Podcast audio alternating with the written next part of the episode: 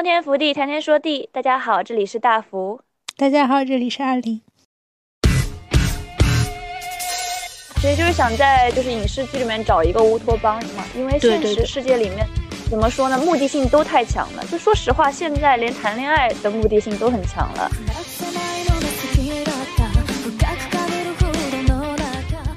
哎，不过我发现二次元都有一个属性，就是很很犟。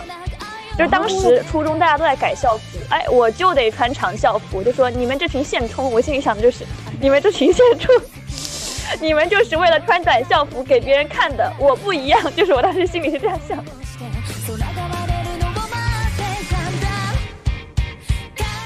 至少在我自己这样一个就是我是完全不社恐的人看来，也并不是跟人交往就可以如鱼得水，就是。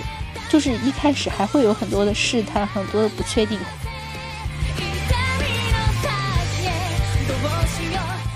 我今天，我今天还在想，就是说人就是要认识自己，才知道什么东西你可以舍弃掉。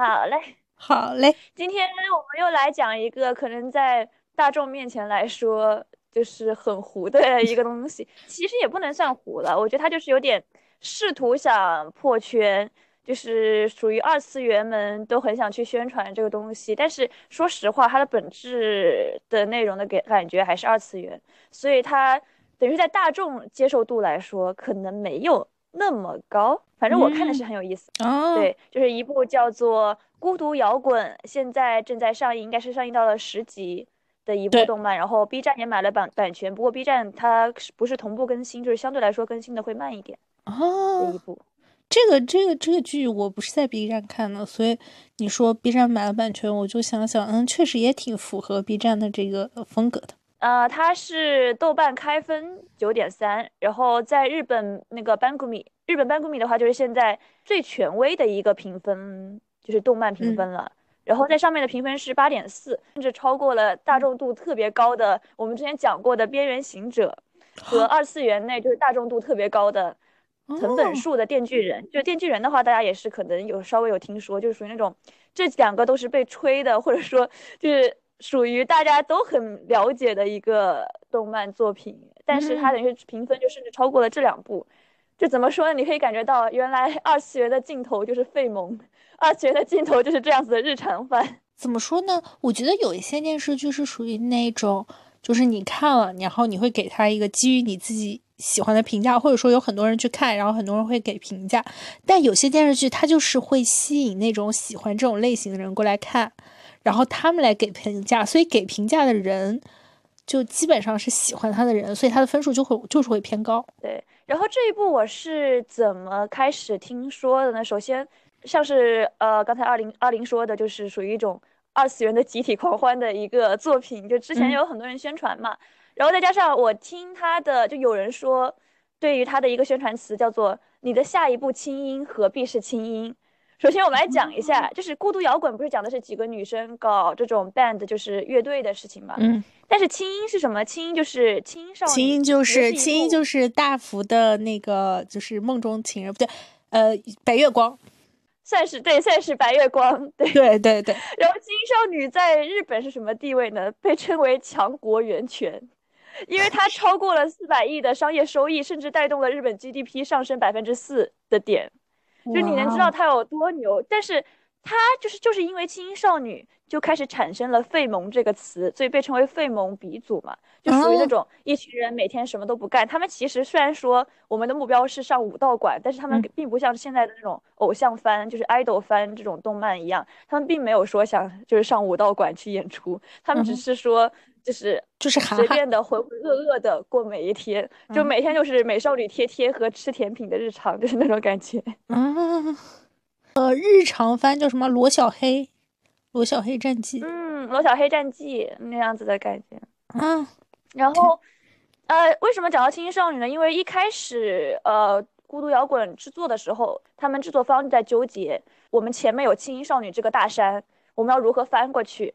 然后以这个为起点，然后作者等于是就开始把塑造了一个完全不同的女主的形象，就是一个很社恐这样子形象，而且把乐队这个东西就搬离了说是学校的社团这样子的故事，而是讲了一个在就是下北泽日本的一个很多 live house 的一个地方，这样子的一个地下 live house 乐队的故事。但是并不像是我们所想的那种地下 live house 乐队那种染发、抽烟、喝酒、玩女人。对，他们的那个不是娜娜，不是娜娜。对，跟我们想象的这样子地下 live house 完全不同。因为为什么说到轻音少女？是因为孤独摇滚跟轻音少女都出自方文社旗下连载的四格漫画。而且为什么说到轻音少女的这个影响呢？是因为。呃，像阿林说的，她是我的白月光，而且当时也是我刚入宅没多久嘛。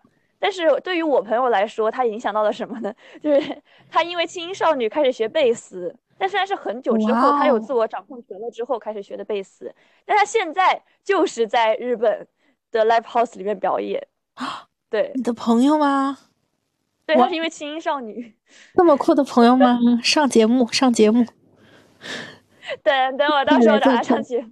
对，当时我听完了之后，我就觉得，就是说实话，现在在想《轻音少女》，我不会觉得它是一个类似于设定多强或嗯或者多牛的作品，在剧情上面，嗯，因为它不是说我后面比较喜欢看的，像是《心理测量者》这种黑身残讲社会性啊之类的这一方面的内容啊，就我就会觉得啊，孤独孤独摇滚为什么吹的人那么多？它不就是应该是一贯的方文社的可爱女孩们一起做某件事，每天贴贴，然后。就是像宅男卖百合这样子的故事，我一开始就是听说是方文社，给我的第一感觉是这样，因为方文社制作的作品大部分都是美少女贴贴的日常，然后就是被称为青百合嘛，就是不是说是呃女同，但是卖那一方面的倾向这样的感觉，卖给宅男嘛，嗯，但是我实际看了之后，我就发现孤独摇滚。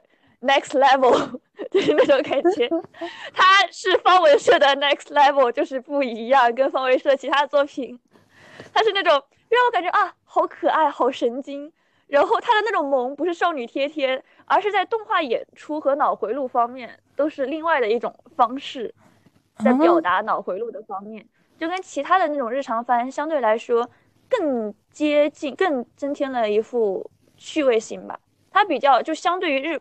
日常番它更增加了一种电波番的感觉。先来一个就是公警告，温馨提示：本部作品，本部作品，呃，如果你过于正经的喜欢摇滚，或者抱着是来看音乐番的这种态度，或者认为孤独摇滚应该就是类似于情绪大起大落的这种摇滚类作品，或者喜欢宏大的叙事，或者喜欢故事有哲理，那你就不是这个作品的。人群，请绕道走。对对，阿林有什么感受吗？你大概看了。我确实是我确实是当时你你你你上头的时候，我没有想太多，我真的没有想太多。然后我就想说，那我去去看了嘛。然后一看就十集，那我就看了嘛。我相当于其实是在一天内找了一个下午加晚上就把它看完了。给我的感觉就是，我可能。不是受众人群，对，但是就是看的是开心的。我觉得就是我为什么提到罗小黑战记，他给我的感觉就跟罗小黑战记很像。就是别人我知道罗小黑战记，他本来应该是就是先发了动漫番，然后积累了一定粉丝，然后出了大电影嘛。但我自己呢是先去看大电影，然后被大电影吸引到了，就觉得又很可爱，然后又情节故事又很好，然后回去看罗小黑战记就看的有点困。我觉得。嗯，孤独摇滚就给我给我一个这样的感受，就是看看也行，不看也行。就是我是一个特别特别喜欢看电视的人，因为我小时候就是眼睛一直不好，所以家里人不让我看电视，所以我是属于那种就一直被嘲笑在在饭店里就是看广告也看的聚精会神的人，所以对我来说是没有什么电视就是不可看的，对，然后。嗯，我看孤独摇滚的感觉就是还是也挺好的，但是如果不是大福的话，我确实也不会打开，所以，呃，还行吧，我觉得还是还是挺可爱的一个番，但是我自己呢，可能又看的比较急，没有那种慢慢回味的感觉，因为它可能就是要那种 慢慢的治愈的感觉吧，然后可能少了一点这个感受，但是。一个红发女孩的社恐，这个真的可信吗？就是呃粉红发一个粉红女孩的社恐，这个真的可信吗？在二次元世界里面，什么样的发色都有。好嘞，然后 好嘞，然后呃，然后还有一个就是它里面的人设还是很有趣的，它里面的人设都会让我觉得很意想不到。嗯，整个就是它这个名字确实不孤独，也不摇滚，大概是这样。然后这个我后面会提到它的孤独面体现到什么方面，它跟其他的方文社作品相比，的确是孤独的了。那就大概先讲一下这个的剧情。这个故事讲的是很社恐的 Hitori。哦，对，它这个名字起的也很有趣，Hitori 就是呃日语中一的意思，嗯，就是也是一的意思，也是独自，类似独自干什么什么之类的这样子的意思，它叫做 Hitori。然后他的，哎他妹妹不是也叫叫二嘛，叫二什么什么，他妹妹的那个名字也是就是日语发音的二那种感觉，就让我想到我的就是全名不叫什么什么姨嘛。然后我当时我妈就说，如果你有一个妹妹，就准备给她起名叫什么什么二。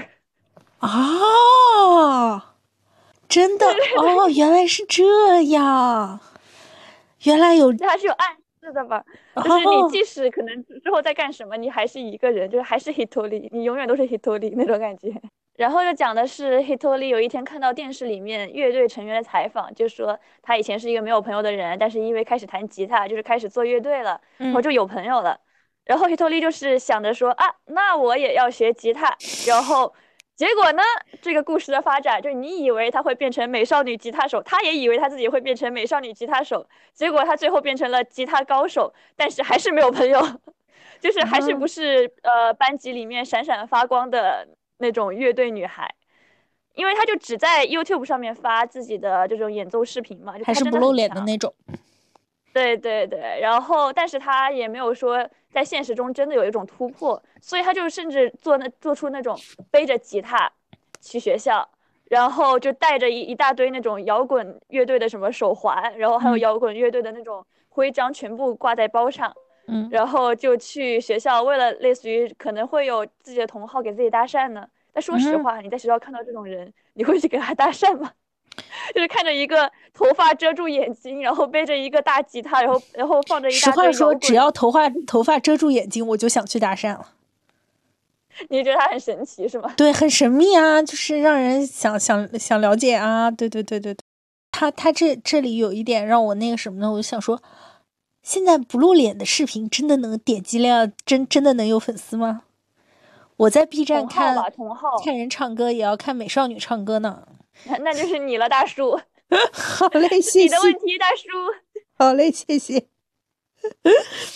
然后他等于是有一次背着吉他的时候，然后就在那里悲伤的时候，就被红夏，就是他们这个乐队的鼓手，给拉去救场，就说我们的吉他手落跑了，然后你来帮我救个场之类的。就等于是以这个为开端，就开始了讲了孤独摇滚一起做乐队这样子的一个故事，就大概是这样子。因为后面就没有很串起来的主线了，它只有一个一开始的这种设定，我就会觉得就是就是剧情是那种在你很安心的范围内，那所有挑战没有一个让我感觉我会为他担心。是的，这也就是日常番嘛，就他不需要给你多大的情绪大起大伏这种感觉。安心中，你可能突然会来一下子会心一笑那种感觉，对对对的一个作品。乐队其他几个人可以聊一聊。对，乐队其他几个人哦，这个是有一个很有趣的事情，就是这个说实话，你看这个剧里面的他们的几个姓都不是美少女番里面会出现的姓，什么后尘，然后你就会发现原来这个他们的姓全部出自一个摇滚乐队。就是这是作者的私心了。这个摇滚乐队，它是之前就是给《钢之炼金术师》就是做 OP 的一个摇滚乐乐队。然后，所以这个作者当时就是因为看了《钢之炼金术师》，开始想做动漫这一方面动，然后就画动画了嘛。所以他就等于是以这个为契机，然后也喜欢也喜欢上了摇滚，然后就开始以那个摇滚乐队的每个人的姓带入进去做了这个作品。红夏跟喜多他们都是，就是当时一开始设定的时候，就在四格漫画的时候，他们两个就是属于那种很相似的、很外向、很 ENFP，对那种我要开心每一天的那样子的感觉设啊，你和我一起玩吧，我们一起都一起玩吧这种。对，然后漫然后动画制作的时候就很想去试图，就是给他们两个做个分割嘛，但是去他们的这种等于就是一个羊角嘛，他们作为羊角这一面。对，然后所以其实是不是呃，画动漫的人不太会写外向的人，因为他们就不是外向的人，所以他们在写内向的人会有不一样的内向，但外向的人写的都是一种外向。他们对羊角有一种刻板印象。对对对对，我觉得是这样的，就是外向也有不一样的外向呀。但是他写的这个人设就比较重复，但是他写内向，就是确实会写出不一样的内向感来。是这样子的感觉，因为像梁的话，其实也有挺有趣的嘛，就是他们贝斯对对对，然后然后很多人就是我我之前有关注一个摇滚的那个微博号嘛，然后他每天就分享类似于乐队的一些个日常，然后就会有讲就是什么经常会有那种梗，就是玩贝斯手的梗，因为贝斯手是一个乐队里面 怎么说呢？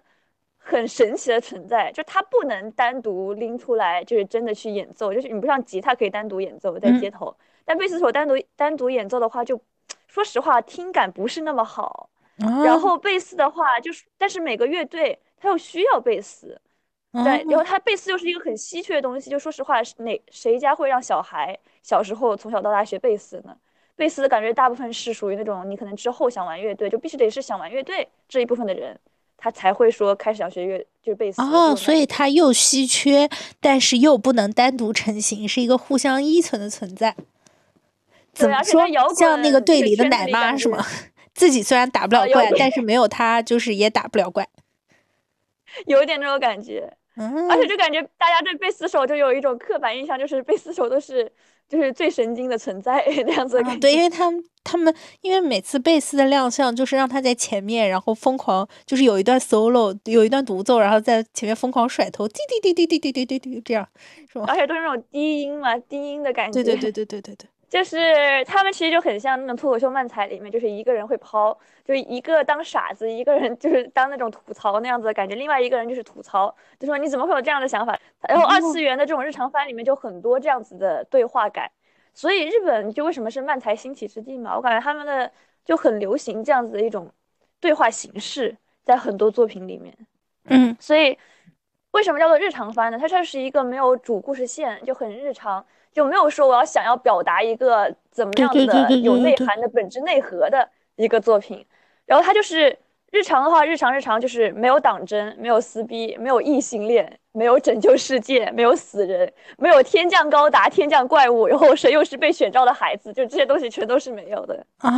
所以说它是一个很区别于热血少年漫，是热血少年漫对立面的一个东西，就它没有目的性。对你就可以跟他对比嘛，什么进击的巨人呐，什么要成为海贼王的男人呐，这种他就完全没有这样子的一个大的指标的目的性，就是一群人每天过着无忧无虑，或者说也不说无忧无虑吧，每天过着浑浑噩噩的生活啊，这是我想要的日常。就二次元的镜头，你真的入宅入久了，你就开始变得可能只想看这样子的作品了。不仅仅是二次元的镜头吧，就是说。不不是社会研究，就是当社会低落的时候，大家就比较倾倾向去看甜美的东西，就像美国经济大萧条的时候，大家去看秀兰登布尔一样。嗯，现在就是大家就喜欢看一些日常的东西。我们国内看亲亲日常不是一个道理，就是。甜妹是很下饭，甜妹下饭，你又不需要想什么，对甜妹然后可爱的女孩子那样子的感觉。然后是你不会用，你不会为剧情担心，应该是日常番的一个就是比较重要的特点。现在看电视剧也是，大家都不想为剧情担心，没有人希望担心主角会不会成功，大家都希望就是知道主角一定会成功，或者主角不会遇到危险，或者主角遇到的困难一定能被克服。对，对啊，他就是那种。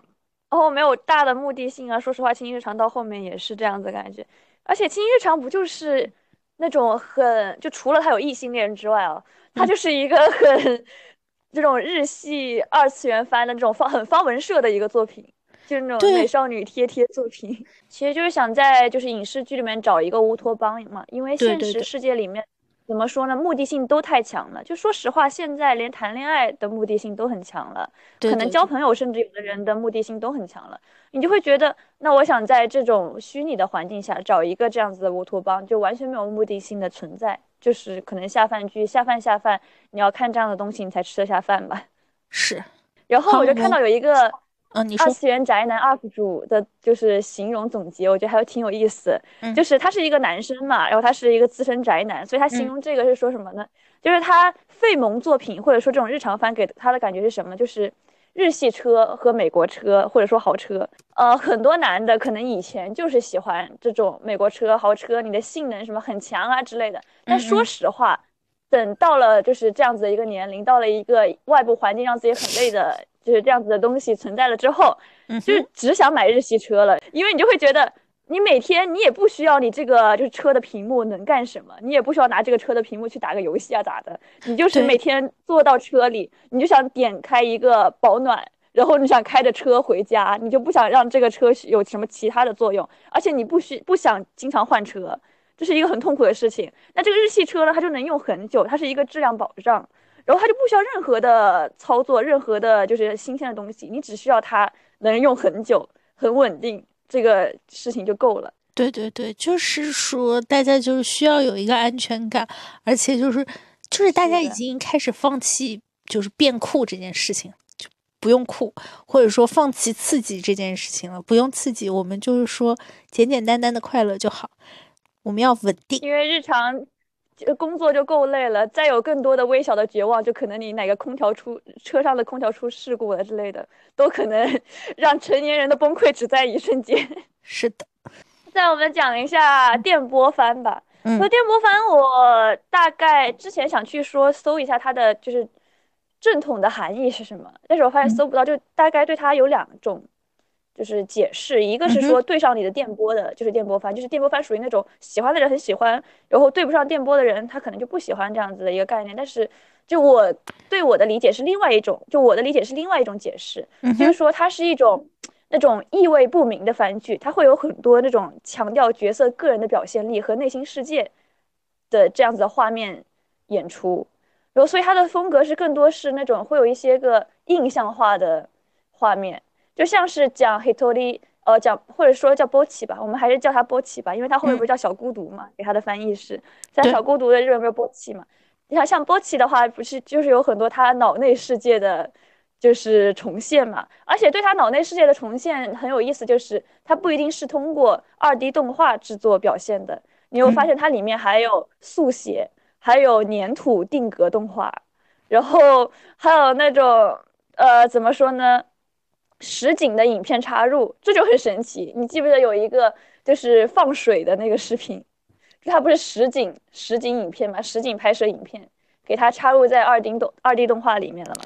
然后就会让你突然有一种突然跳了一下的感觉。而且这个粘土定格画也也很有意思，就也是一种突然跳了一下的感觉，就是用各种这样子的方式去表达他内心的世界了。对，反正我觉得他的原作，呃，作画演出是做的很好的。就也很用心的哦，可能他用心是因为这个的作画监督，哎，是作画监督还是制作人来着？他是这个四个漫画的狂 fan，就是他原本就是他的粉丝，他是这样子的，他原本就是这个作品的粉丝，然后他就一直就是跟身边的人说啊，我好喜欢这个作品，你们能不能看看你们公司有没有说接这个作品动画化的，呃，就是这样子的一个 project 在，然后。就是直到有一天，他的朋友跟他喝酒的时候，跟他跟他喝完酒，就是听完他这个说法之后，他又去问自己的公司，就是 Cleverbox 的，呃，就是上就是上层嘛。然后结果上层说啊，他们最近是有在谈这个一个项目，就是在做孤独摇滚的动画化。哦，然后他们就一拍即合，他就把自己的朋友给穿成就插进来了，就是这个制作人他的朋友，他就把他插进来了。然后他说他们在一起去找了那个作画监督。而且就是提到这个作画监督，他也是很神奇。就是呃，斋田圭一郎嘛，斋田圭一郎的话，他原本就是一个，嗯，他的作品就是一个很光怪陆离、很电波番的作品，就是类似于《奇蛋物语》《漂流少年》和《不及波普不笑》，都是属于冷门佳作，而且都是冷门的作画演出很神奇，或者说很四次元的作品。对，所以叫四次元呢？就是你不知道他在想什么啊，就是他的他的转折很神奇，会有点无厘头吗？对，就是无厘头。对，OK。刚才说的那个粉丝就是原画监督陆田清响嘛，他们等于是说，等于是一群爱好这个作品的人去制作这个，那出来的结果可能的确就是不一样吧。他们真的有在努力做，对，嗯，好嘞。然后让我们讲到。呃，阿林也可以就是讲讲自己见解的方面，就是大家提到很多的话题，就是社恐和关于这部作品的共鸣方面。啊，你觉得他对社恐描述的怎么样呢？我没有觉得烦，我是觉得，我是觉得，我我其实是觉得，就是你没有必要把这个做成说成是社恐吧。就是如果你想交朋友就去交，但其实不交朋友也没有关系，不交朋友就挺好的呀。你就是你就是自己这么着，就是。我不明白，就是如果你不想交朋友，就不交了呀。人也可以不交朋友，好好的生活吧。而且你也有那么多粉丝支支持你，一看你就是没有过这样子的苦恼。对不起啦，就是，嗯，你有过吗？你也没有过呀，你是社恐吗？我有过，我有过。我觉得他描写的很，而它里面的很多症状我都有，类似于就是第二天要跟谁约着出去之类的，我就会在想，我能不能生病啊？就说实话，他也并不是说我讨厌的朋友之类的，但是我就是觉得啊，哦，要去社交，好累啊。就是我能不能生病啊？我能不能感冒啊？只不过像是波奇的话，他是把这些付诸行动了，他真的去泡，就是呃冰，就是全是充满冰的澡，然后去吹对着吹风机。嗯，那我就会很有共鸣，就是哇，好现实啊！而且呃，他就里面的梗，就是说人和人之间的交往就是要付出嘛，就是你就是要经历一些尴尬期嘛，然后经历一些。怎么说？就是类似于你试探我，我试探你的这样的尴尬期。我觉得就是你要接受这些东西。呃，比如说可能可能因为我不是社牛吧，就是我也并不会觉得，就是我去交朋友是一件对我来说如鱼得水，就是完全不麻烦的事情。就是我只是觉得，就是如果你想要交朋友，你就是要这么，你就是要克服它，就是这个就是就没有办法。但有的人他就是做不出嘛。就是就就像是你说，就是就就别做了，就。那你就不懂，就是没有朋友的人的痛苦。好吧。嗯，因为我感觉就是，而且对于初高中的女生来说，是这个就交朋友这个东西是一个很重要的东西，因为你就是在一个学校这个小社会里面。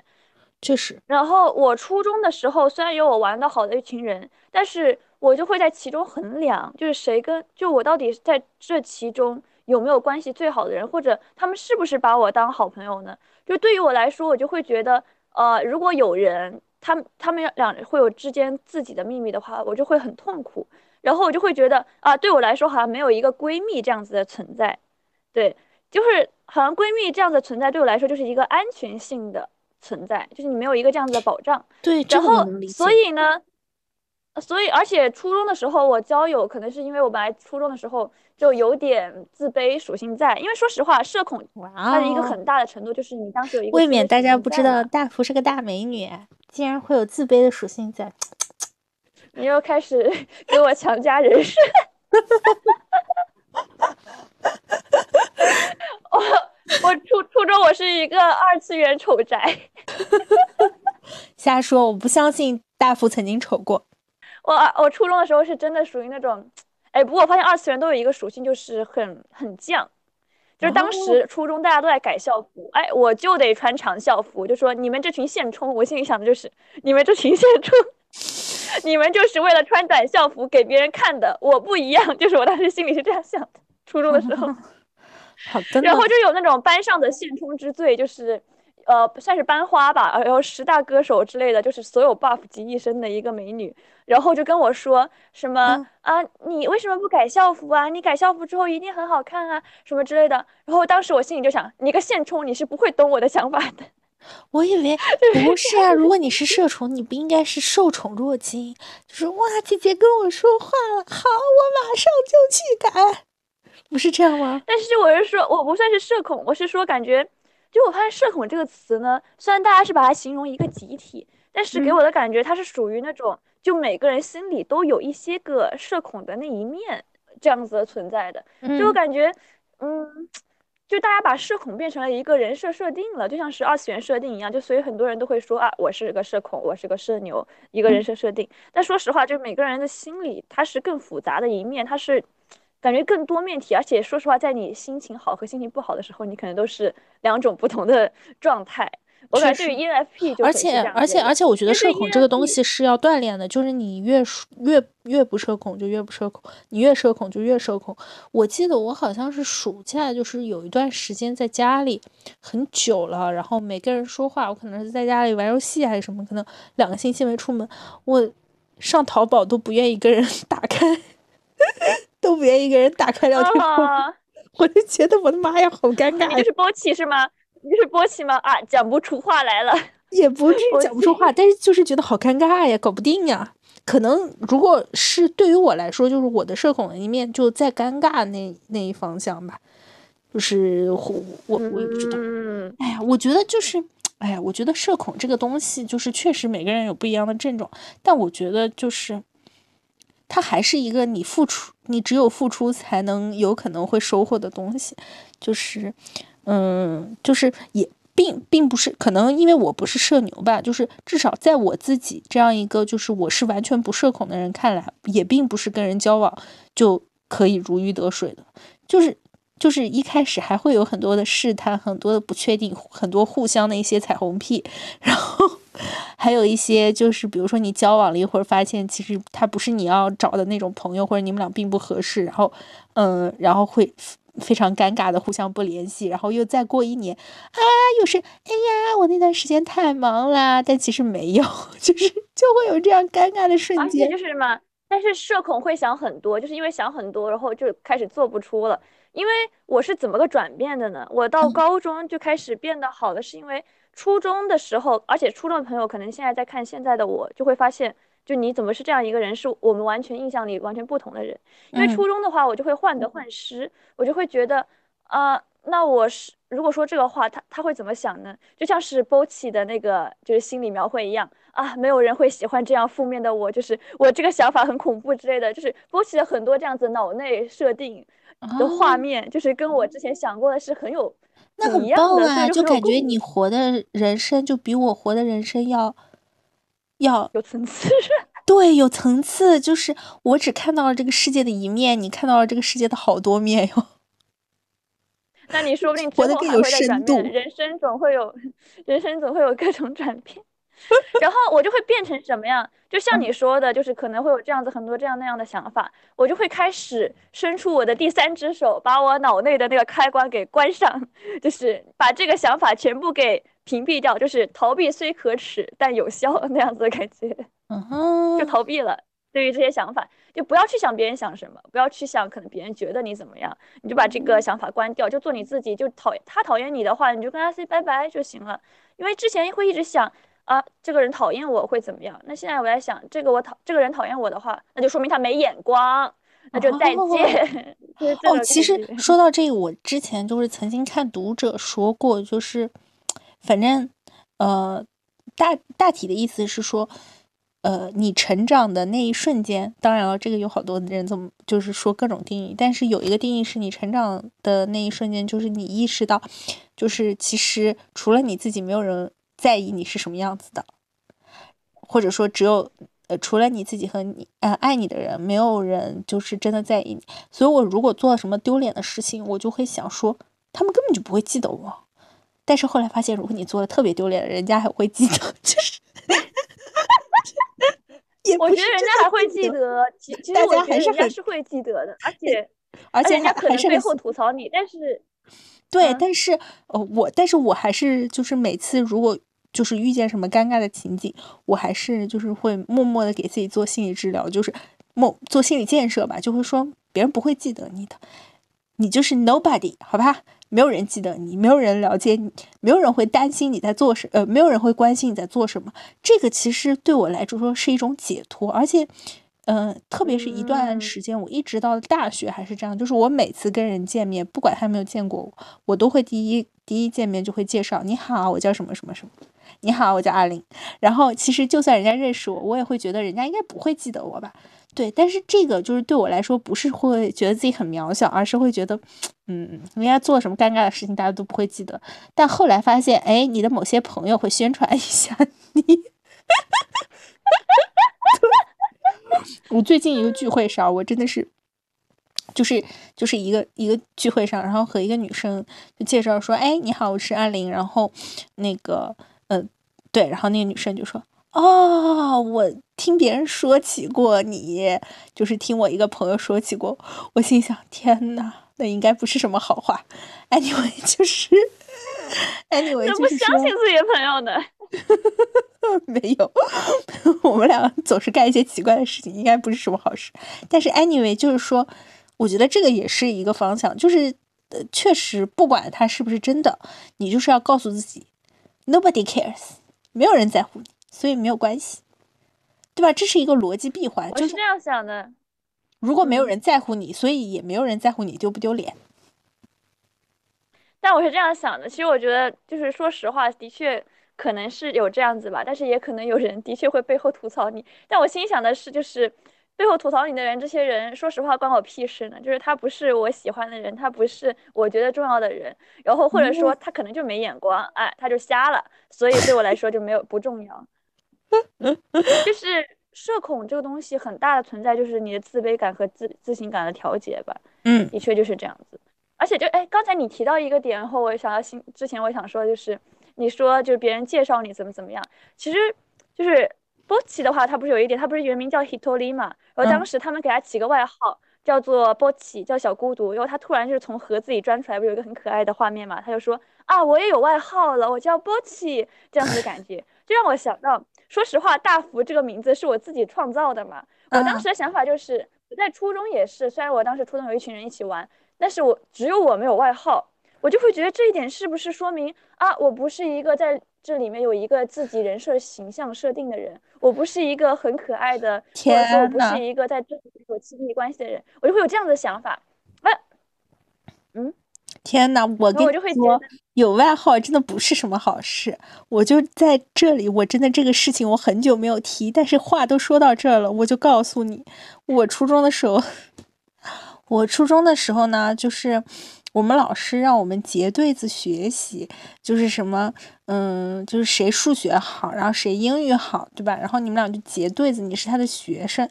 然后我初中也是看了很多武侠小说，然后我就一直叫那个跟我结对教我数学，其实根本没有教我数学。我后来就是自学成才的一个女生，就是但我跟她关系很好，我就叫她叫师傅。她回了我一个八戒，我的天呐！从此以后，我初中的。外号就叫八戒，我真的会谢。然后更更更恐怖的事情是什么？我初中的同学，他到了高中，哎，和我一个班，就是又继续宣扬这个称号，一直到我毕业，我上了大学，然后。回来和我的同学们一起就是聚会的时候，然后那个男生还是脱口而出八戒，哇，我真的是，然后我那个那时候我师傅都说了，我我师我师傅甚至在旁边说说，不要再叫别人八戒了，他长大了，小姑娘长大了，不可以再这么说别人了。所以有外号真的不是什么好事啊！我跟你说，就是 特别是初中的外号没有什么好外号，我听我。对，我想半天了，没什么好外号，It's okay。那女生之间叫的也有很可爱的呀，呃，不过我现在感觉就是你可能从小到大就是羊角，而我的我我的曾经是一个有有鹰角面的人 啊，可能是可能是对，就是。然后我是在，嗯，我觉得我从小到大都是那种，就是我觉得主要是因为生理原因，其实是因为我个子，我小时候个子很高。就是你很难当鹰角吧，就是又很活泼。我个子也还好。我我是小时候确实是个子很高，就是非常高。对，嗯。哎，但说到就是这里面的很多画面，就是会让我觉得这个就是孤独摇滚的制作团队里面肯定有很多鹰角。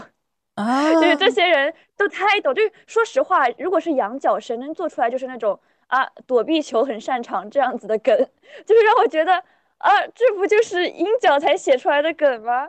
然后哎，对你说到了社恐，就让我想到鸟鸟。就之前他有一个啊，对对对对对，让我觉得写的也很妙，就是说对他很可爱。抢银行会被监控拍到，我又不上镜。他当时那个梗 让我觉得对对对对哇哦，对对，他写的很可爱。我觉得就是就是很可爱的呀，就是如果有真人版的话，可能就是鸟鸟演的了。如果有真人版的话，就是。啊，我都已经想到那个画面了，就是从箱子里纸箱子钻出钻进。哎呀，社恐很可爱。我觉得，我觉得阳面的人，就是像我这种不社恐的人，很喜欢社恐，因为就觉得，因为觉得他们就是就是在那里非常可爱，就是反而是我一直都在说我自己是不愿意和我自己一起生活的嘛，因为觉得太闹腾。嗯，我外公就是个社恐。你说到这里。我外公，嗯，在我们家后来就是大概是我高中的时候搬家去了新的小区嘛，然后外公就来我们家里住，然后就可以去新的小区，然后我妈妈就跟外公说：“你你去那个小区的花园里会有那种健身器材的区域嘛，你去跟人家聊天呀、玩呀。”然后我外公说：“我坐在那里坐了半天了，没有人过来和我搭话，没有老头和我搭话。”哇，他不是波奇吗？就是坐在那里，但是就是期待别人跟自己搭话，但他自己不去做。对对，我外公就是这样的人，哇，好可爱！天呐，所以你就会觉得，你会觉得波奇这个具象化，还有他的各种点、各种梗，就好真实。还有跟人讲太多话了之后，就会进入 CD 时间那种感觉啊，对对对，有点太累了。对对对对，就是把这个小细微拿捏的确实非常好。对他这种梗就拿捏很好，对，那就让我们说到孤独摇滚，孤独摇滚，说到孤独和摇滚吧，就是摇滚歌曲乐队。我觉得哦，既然说到歌的话，就先说到 OP 吧。就是我觉得 OP 的话，它其实是有一个典故的，就是 OP 不是叫做青春症候群这样，就是这首歌嘛。嗯。其实里面有很多梗，就是你能感受到，就是在青春期的一些个纠葛，可就是很多个跟人。交往的这样子的纠葛，然后里面的有一个典故，就是日本的故事，叫做《山月记》。《山月记》的话是在日本，就是进入到他们那个语文教科书里面的一个故事，就讲的是李真画虎的故事。因为它里面有一个歌词叫做“我总是低眉垂眼，但这样就好。我渴望的正是驼着背，就此化身为虎。”这个后后半句，这个就是讲的是这样子的故事。而李真画虎的话。嗯，山月记的作者的话，他是跟夏目漱石啊、什么芥川龙之介啊之类的并列为霓虹语文科国民级教材嘛。所以说，首先正好是跟女主的人设，就她是高中生这样子的身份是对上了的。然后，所以他肯定是看过这样子的，就是可能这个这个，因为不是原本是说这个乐队的歌词都是他写的嘛，就在设定里面。所以说他写这样子的一个作词是反映他的内心的话，其实很适合的。就因为这本这个故事讲的是，就是李真的话，他是一个性格孤僻，然后有对于作诗很自负的，就觉得自己是有这方面才能的人，然后所以他不不屑于和这种官场鼠辈们交际嘛，然后他就认为啊，与其上与其在官场上谄媚，啊 对，然后还不如辞官归乡，专心写诗，发挥自己的文采。但他真的归乡了之后，却发现写诗也不是一帆风顺，然后又又想要吃饭，又有有一家。老小，然后等着吃饭，就没有饭吃。你看，无奈就不如陶渊明，人家人家人家有钱，没想到吧？也有钱，你继续。没有想到，他趋于生活，他又要再次奉官，但是奉官的时候就又很就很对于这些社交之类的就觉得很痛苦，然后就感觉，而且这些鼠辈都成了自己就自己看不起的这些鼠辈都成了自己的上司，然后就在这种自负和自卑的纠葛下，然后。因为自己的自尊心，他最后终于毁灭。在有一次出差，就是这种环境下，然后就是等于是发狂，变成了老虎，然后逃走了，这样子的故事。然后世界上就再也没有人知道他的下落了。就讲的是这样子的一个故事，好神奇！一个现实像突然转化为玄幻像，好神奇哦！对对，所以就很神奇。而且《山月记》里面有月这个意象嘛，就是当时李珍跟自己的好友就是托盘而出，就是自己对于画虎这件事情或者自己的内心纠葛到底是什么样子的时候，就有一直有月这个意象。而就是《青春症候群》里面也有很多关于月亮的这样子的描写。然后当时就是李珍的这个自我剖析里面有一个很经典的话，就是我担心努力的尽头会发觉自己并不是一块璞玉。便没敢努力磨砺锤炼自己，可我又总觉得自己真是一块璞玉，便又没能放下自尊去庸庸碌碌的与瓦砾们为党，所以他等于一一面后悔自己的结局，一面又觉得自己不应该跟他们一起这样子的感觉。然后波奇的话怎么说呢？他想通过乐队就是在人群中闪闪发光，但他又觉得自己这样子的想法是亵渎了摇滚，亵渎了乐队，就他有很多这样子，不是一直在说这样子的纠葛嘛？对，但是你看完《山月七》，他可能这个真实的想法就是跟，呃，李真是有这样子的感受在的，所以他才写上这样子的故事。我觉得这个还挺有意思，就是你没想到他可能是语文课认真听讲的人，在这个故事里面，他就是语文课认真听讲的人啊。毕竟你上课也没有办法玩手机，然后你又没有朋友跟你聊天讲话的话，传纸条，那你上课不认真听讲还能干嘛呢？就是袅袅都是中文系的，对我觉得，我觉得社恐总体来说成绩会更好。我外公也成绩很好，因为没有其他事可干，没有没有努力学习，对。而且心里想着，如果我努力学习了，别人说不定会来找我搭话呢。哦，找我问问题是吗？对。然后我感觉在发现别人去问第二名的时候，心里在想。为什么不问我这个第一名呢？对，然后你就感觉看这么一看的话，这个人设好像更饱满了呢，跟这个 O P 一结合。对，我是觉得就是对我觉得社恐的人很可爱，不知道为什么要为自己苦恼，可能就是我觉得他们苦恼的样子更可爱吧。可能这就是羊角的想法吧。我鹰角自己想自己可能也不一样。鹰角想羊角也会觉得你们好可爱，你们好闪闪发光。就他可能看那个谁，他可能看喜多就是这种感受。但是喜呃喜多就是很喜欢另一个鹰角呀，对吧？就很喜欢学姐嘛。对。但我觉得学姐的那种鹰怎么说算是鹰角呢？但是他又算是那种跟自己。想要成为鹰角的鹰角，就是喜欢孤独，他就是无所谓，喜欢孤独，喜欢享受自己的这种时间的那种感觉。对对对对对，他就是想自己待着。而且学姐确实很酷，很值得喜欢。是的，我也觉得他很可爱，然后他很那种很很神经质的一面也很可爱。对对对对对对。然后最后再讲到孤独摇滚的孤独吧，就是他虽然作为乐队，他想区别于青少女嘛，就是首先。所以他就很强调社恐，他很强调这种虽然是乐队，但你有没有发现他们是不太会干涉彼此的的那种事情感的？就是怎么说呢？就是我的意思，就是说，类似于暑假的时候，他们不会叫着对方去玩，他们其实自己有自己的朋友，或自己有自己的事情做。对对对。他们不像是青少女，他们是在社团里面，所以他们呃暑假的时候要合宿啊，要一起去外面，或者他们可能去到就是对方家什么之类，就会经常经常有这样子的画面，但是。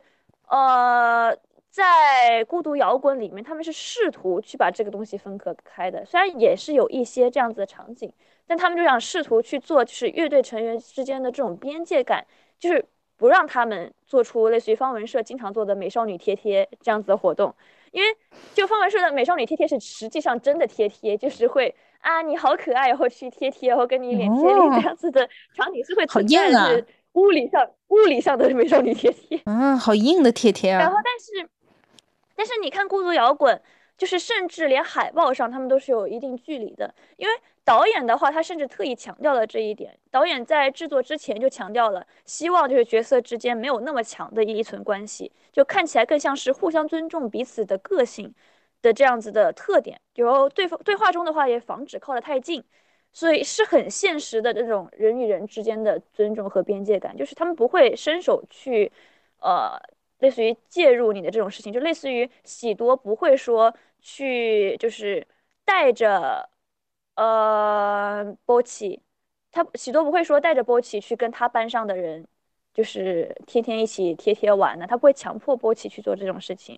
因为说实话，在很多这种美少女这种故事里面啊，就是那种很多羊角就羊角特别特别阳的那种感觉的人身上，他就会带着说啊，没事儿，我们一起去跟他说话就好了。然后就会带着波奇去跟他班上的同学打招呼，说啊，大家好，这是波奇之类的。这是一个在二次元美少女贴贴作品里面很容易出现的，而且很羊角能干出来的事情。嗯，对对对对对对。但是在这个作品里面就不太会有这样子的感受，所以才会设定在下北泽 Live House 的乐队，而不是在社团内的吧？因为社团我感觉都关在这种小社会里面，就会更更多交流。相互之间，你看他们在这里面，他也不是说都是一个学校的嘛。我对我我其实觉得挺神奇的，就是说他们不是一个学校的，然后还在就是这样，就是一起干个乐队，乐队。而且而且而且，我觉得这个这个这个女主角也太厉害了，上学两个小时，我的天呐，我上学二十分钟都觉得时间也太长了吧，两个小时去上学。哇，社恐真的是有坚强意志的人。是的，社恐会为了这些做出各种努力。对，是真的就蛮厉害的。虽然虽然我不能理解，但是真的还是蛮厉害的。对，然后那个，嗯，我我其实确实也觉得，怎么说呢？就你其实很难界定他们是不是朋友。我甚至觉得，嗯，是的，他们更像是乐队同事。说实话，对对。他们就是会说比较界限分明，因为，因为我觉得我还是我自始至终还是觉得朋友就是有一些互相冒犯才叫朋友嘛，就是说有一些我把你拉入，拉把你的舒适区往我的舒适区拉一拉，然后你把你我的舒适区往你的舒适区拉一拉，我也不知道在具体是怎么对怎么，但是就是说要互相有一点冒犯，互相有点戳。我记得我之前和我另外一个朋友在看一个。嗯，青春向的剧就一起同过窗的时候，就里面有一个类似于解救配角行动，就是说，嗯，就是大家就帮助这个配角从伤痛中走出来嘛。然后我本来觉得是一个很感人的故事，就是那那一段镜头。然后我我那个嗯比较自闭的朋友就说，他怎么能这么做？就是这也太冒犯别人了吧？他也太会太难过了吧？我说可是他们是朋友啊，朋友不就是互相冒犯的吗？就是。就朋友就是要互相拉扯一些界限啊，然后我们，然后他后来就是说，哦，那可能可能就是这样吧。但是他的第一反应确实就是说，嗯，这也太冒犯了吧，这也太突破突破心理界限了吧。所以这部番给我的感觉，难道就是说，因为是社恐化的，所以甚至是在社恐的安全范围内的。日常饭，但是其实我觉得是需要这种就是这样子的边界感的呀，因为我不知道，就是我感觉我也是觉得，就是在我的日常相处里面，我觉得边界感是一个很重要的东西。就是我其实不是很喜欢说，就是像像女朋友说的一样，其实我也是同样的感受，就是如果我是一个配角，如果我是一个想自己待在阴角这个角落里面的人，然后他把我拉出来，我其实会觉得很痛苦，就是会很难受。但拉出来的那一下很难受，但拉出来了，你就还是会开心的呀。那也不一定，其实这个东西是不一定的，就是最后的结果到底怎样。然后呃，就像是说我这次搬家，然后我的朋友就会有说，就类似有的朋友就会管我很多事，就是说啊那个什么啊，那你的就他会说啊，那我帮你去收东西啊，什么什么之类之类的。但是我就会觉得，能不能让我。自己干呢，就是能不能放着，就是你的这些个 说教想法，让我自己搞定就行了。我可以自己搞定的。对，我知道他是好心，但是会让我觉得有点难受，就不如让我自己干。可能是因为我也是一个边界感还挺重的人吧。就呃，而且说到这个作品，本来日本人也是一个边界感特别重的人，就所以他们日本。在这个一方面，其实可能这个作品也挺对他们胃的吧，就是在于这一点，就是他们需要这种边界感。然后我边界感重，还还体现在一个方面，就是我为什么养猫，就是我实在受不了狗的边界感，就是这种感觉。但是猫的话，我就跟它有一种，嗯，很好的守住那条线的感觉。啊，可是，嗯，好吧。完蛋了，我可能冒犯了一些人的边界感，我自己没感觉到。既然我没给你机会，就当做没有吧。但还好，如果你冒犯到我，我是会说出来的。怎么说呢？就是，哎，我也不知道。我觉得我也有在练习吧，就是就是如何不冒犯到别人的边界感。但是只要我不尴尬，尴尬的就是别人。嗯嗯，我还是还是靠着这个准则在生活，虽然感觉这个准则就是也可能不太对。对对对，因为我觉得还挺有趣的嘛。而且，嗯，这就让我想到一点。就像是说，啊，鹰角也可以一直待在鹰角这样子的角落里面。嗯，梁的话，他当时不是对于写歌词就做出来自己的评价，就是要是放弃个性的话，就跟死去没啥样了嘛。他说，感觉就是对于他们这个乐队来说，就是形形色色这样子各种个性，就可能是羊角，可能是享受孤独，可能是鹰角，他这样子汇聚在一起，就变成了一首音乐，是他的就对于这个音乐和对于这个作品的概念嘛。但是其实大家本身也不知道自己的，嗯，个性具体到在哪里吧。反正我是不知道的，我就觉得都行啊。就是怎么说呢？我觉得我的人格还在成长，人格还在被塑造中。我并没有觉得我一定要坚持什么，就是性格方面的东西。至少在现阶段的我看来，所以我会觉得。嗯，我不知道在坚持什么，就是，就我不知道他在坚持什么。他的意思是说，你不要为了迎合大众去改变你的某种东西。你如果是类似于顺，就是，嗯，自己顺其自然的改变，或者自己纯纯遵照自己意志的改变的话，就无所谓。而我感觉我的有一些性格塑造，就是，或者说，嗯，就是因为。就是社会在塑造我，就是被社会毒打之后的性格塑造，这也是没有办法的事情嘛。你总要活下去，所以你变成一个积极向上的羊角是吧？即使前方有痛苦，我也去突破它。嗯，也不能说突破吧，就是说一个随遇而安的状态。那不然能怎么办呢？就是，就是我觉得，我觉得人就是。我今天，我今天还在想，就是说，人就是要认识自己，才知道什么东西你可以舍弃掉。嗯，是这样子的。我这次搬家，我这次准备回国，我也感受到了这个东西。但是我现在就是也没有很清楚的认识自己，所以就是我感觉我在被不断的突破底线，就是好像这个也可以舍弃一下，那个也可以舍弃一下。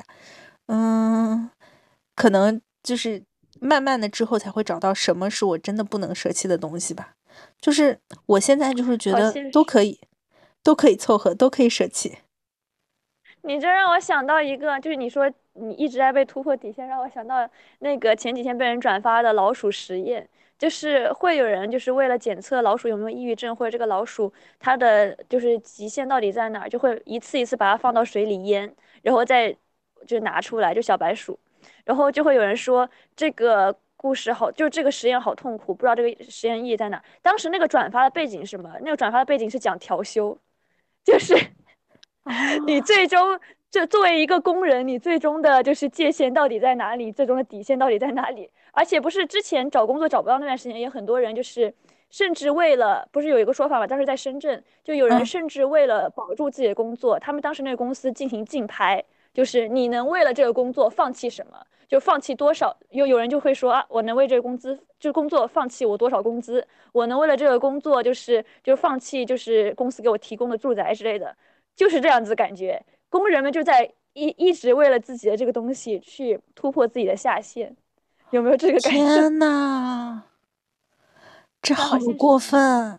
你知道我有时候在想，就是说，哎，这其实先让我插一句，这其实是不是就是？PUA 煤气灯效应啊，嗯，我感觉 PUA PUA 比较单个，但这个是集体行为了。对，但是这就是一个很，哎，我们又开始在批判资本主义的 想法，就是一个很，就是利用把人的最后一个，呃，最后一滴给榨干的感受。啊，临近要找工作了，大福开始就是讨厌资本主义了，批判社会，批判社会了，讨厌资本主义。我就是为了逃离资本主义，逃回亚洲，结果发现亚洲的资本主义更是一种新兴的资本主义。我觉得，嗯，我有时候会觉得，就是就是阴面的人，他他看的世界不但更深，而且他更容易坚持，就是他更更能坚持。就是其实我还看到一个社恐真的好有力量，天呐，我简直就是就是很厉害，就是我感觉就是社恐真的他们。因为他们就是也不用花那么多时间在社交上，他们可以想很多自己的事情，然后以不同的视角看待这个世界，并且他们还很比较容易有自己的坚持。我觉得人，如果你在整个社交场里，你就是会被影响，而且是这样子的，而且人和人之间的交往不存在，就是大多数人百分之九十九的人是不存在，比如说我对你付出真心，或者我对你。就是我对你很好很好，然后但是我完全感受就是我就是，但你可以完全不付出你的就是努力，就让我喜欢上你的，就是大家都是要互相付出的嘛。就是哪怕你是社牛，不代表说你交朋友的时候就就不用付出了，就不用付出真心了，就不用说是受到你交友时候的情感波动。其实你交朋友还是在。交交付你的一次次期待和喜好嘛，所以说我是觉得，嗯，这样的话，其实比如说就是有朋友的人，就确实就是会容易受到朋友的影响，会容易受到外界环境的影响，但是社社恐就不会啊，他们就可以坚定的走自己的路，好棒哦！因为我发现，就是我本身也是一个很容易受人影响的人嘛，然后我就会在，就是跟就是说实话，价值观跟我不同，而且我现在在看，我也觉得就是跟我。喜欢的方式是不同的一个朋友相处的时候，就会慢慢变得往我不喜欢的方向去变。哦，所以所以虽然最后我把这个朋友给抛弃掉了，但是 不叫抛弃，就是就是只是分道扬镳，好不好？你不要用抛弃这个。做了一个选择。对，就像是你说的，在收拾行李的时候，你会发现自己想要的到底是什么，这样子感受。我这次也是在收拾行李的时候。哎，其实我觉得收拾行李是一个很神奇的东西，你就会在对对。其实如果时间够的话，收拾行李是一件挺开心的事情。嗯，但是我发现收拾行李是一个很现实的东西，就是你朋友送给你的礼物有那么多，不同的朋友送给你不同的礼物，但是你最后会斟酌到底。大福又在炫耀自己的朋友了，还在炫耀他朋友给他的礼物。你就会发现，你可能只能带一样，然后你就会在你心中对于他们做出来了一个选择。这样子的感觉，好现实吧？我这我最近就是边边收边收箱子，边开始思考一些这些问题。我觉得，我觉得收拾行李确实就是，特别是就是你要走，就这种你要整体搬家的时候，你收拾行李的话，真的是一个你整理人生的过程。因为实话说，我们现在的人生就是由消费主义组成的。开始了，开始了。我买了什么？我就是就是我就是什么？我就是我就是我由我买的东西组成的。所以我这次收东西，我就感觉，嗯，只要留下来就是自己觉得最独特的东西就行了。其他东西，说实话，回去什么东西买不到呢？就有的时候感觉回国买到东西可能更好。而且旧的不去，的确是新的不来。就人都是孑然一身走来走去，那就 扔吧。我们为什么聊孤独摇滚会聊到这里？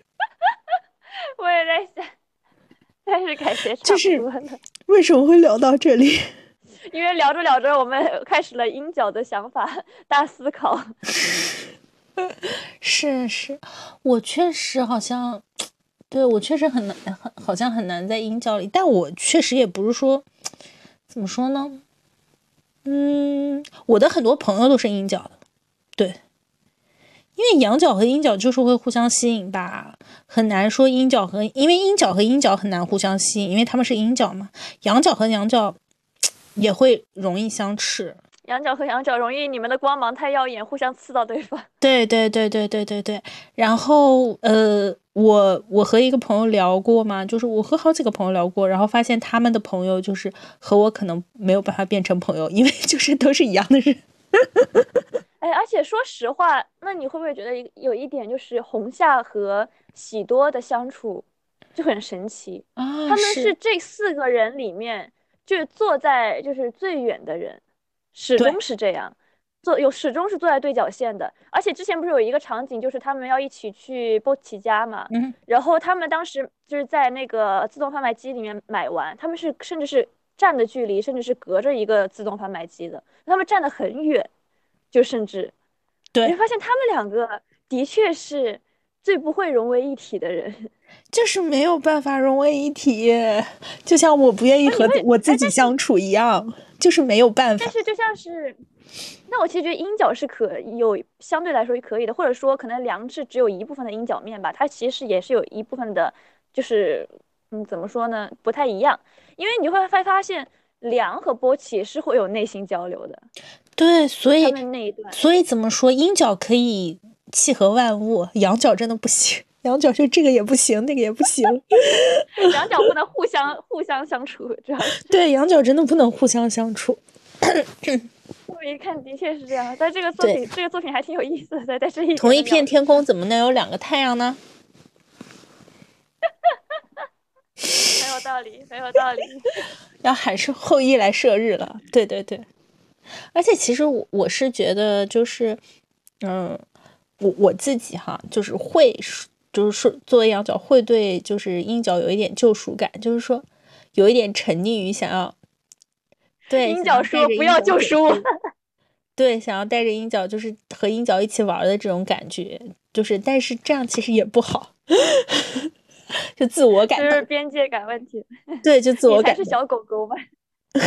你才是小狗狗，快乐小狗。对我才是快乐小狗，就是天天把人往外拉，就不管人家愿不愿意。但有时候人家确实不愿意，或者人家就是不想跟你走，或者其实你拉到的也不是那个你想你你以为的谁，就是速度过快，也也不是很好。哎呀，羊角，其实其实，所以总结一下，我真的就是我之前说。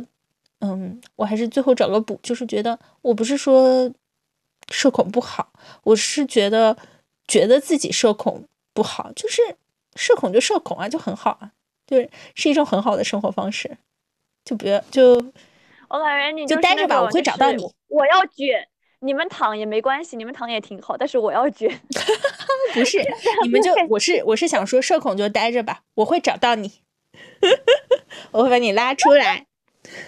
OK OK，好的，你这个就好有日日系传统女主，就是其他作品的传统女主感啊！对对对对对，对对，波奇就是一个很不传统的女主，是是，波奇就是一个很不传统的女主，但是她这个女主确实很好写，你她她这么一写，趁着其他日系的传统女主都很直白了，就嗯，是不是也是因为这个孤独摇滚？他从某一个方向来说是对社恐的赞歌，就因为他们本身就是社恐，他其实真的是写了，不仅仅说是写了社恐的一些特点，其实写了社恐很多优点，因为毕竟是主角嘛。怎么说？我觉得是看，就是看的人会有不同样的感受，是因为你真的是一个带着爱去看所有人的人，但是你看看豆瓣上的有些人的评论，就是是真的很多人觉得波奇很烦，然后你就会觉得。然后怎么会感受不会有人烦一个粉色头发还会弹吉他的人呢？然后有的人就会说啊，你这样子，如果你真的去社交的话，你怎么可能就是社交不好呢？你你那么可爱，长得又可爱，又会弹吉他，然后又是粉色长发，就会很多人发出这样子的言论，就说，然后那就会感觉，呃，但是可能就是人家社恐的确就是踏不出这一步吧。嗯，好吧，好吧，但是他们没有踏，但是他没有踏出这一步，也没有妨碍任何人，就没踏出就没踏出了嘛。他就在那等等等等等，确实也等到了一个，对吧？等到了一个人把他捡回家，捡到他的人，对，等到了一个捡到他的人，等到了一个夏天嘛，对吧？没有问题，等吧，好好等着，你们的你们的夏天会来找你的。这个时候进行了一个好，技术还是很重要。等的时候不要干等，就是呃，袅袅在等的时候考上了北大，波奇在等的时候成为了自媒体 UP 主。嗯，社恐不要干等，你就是练一门技术，哎，到时候，嗯，你又在就是鼓动社恐了，你又在鼓动鹰角，让他自己待着吧。他自己，对我就是觉得你们自己待着挺好的，嗯，就是。迈出那一步的事情，让让让让让夏天来做吧。对，那就到这里结束吧。就到这里结束吧。希望所有的社恐都不要为自己是社恐而担心了。就社恐就是一 种要开始做羊羊角总结了，就是 对那我的总结就是，听众朋友们，你们自己看着办吧，看着好好活着就行，活着就行，拜拜，拜拜。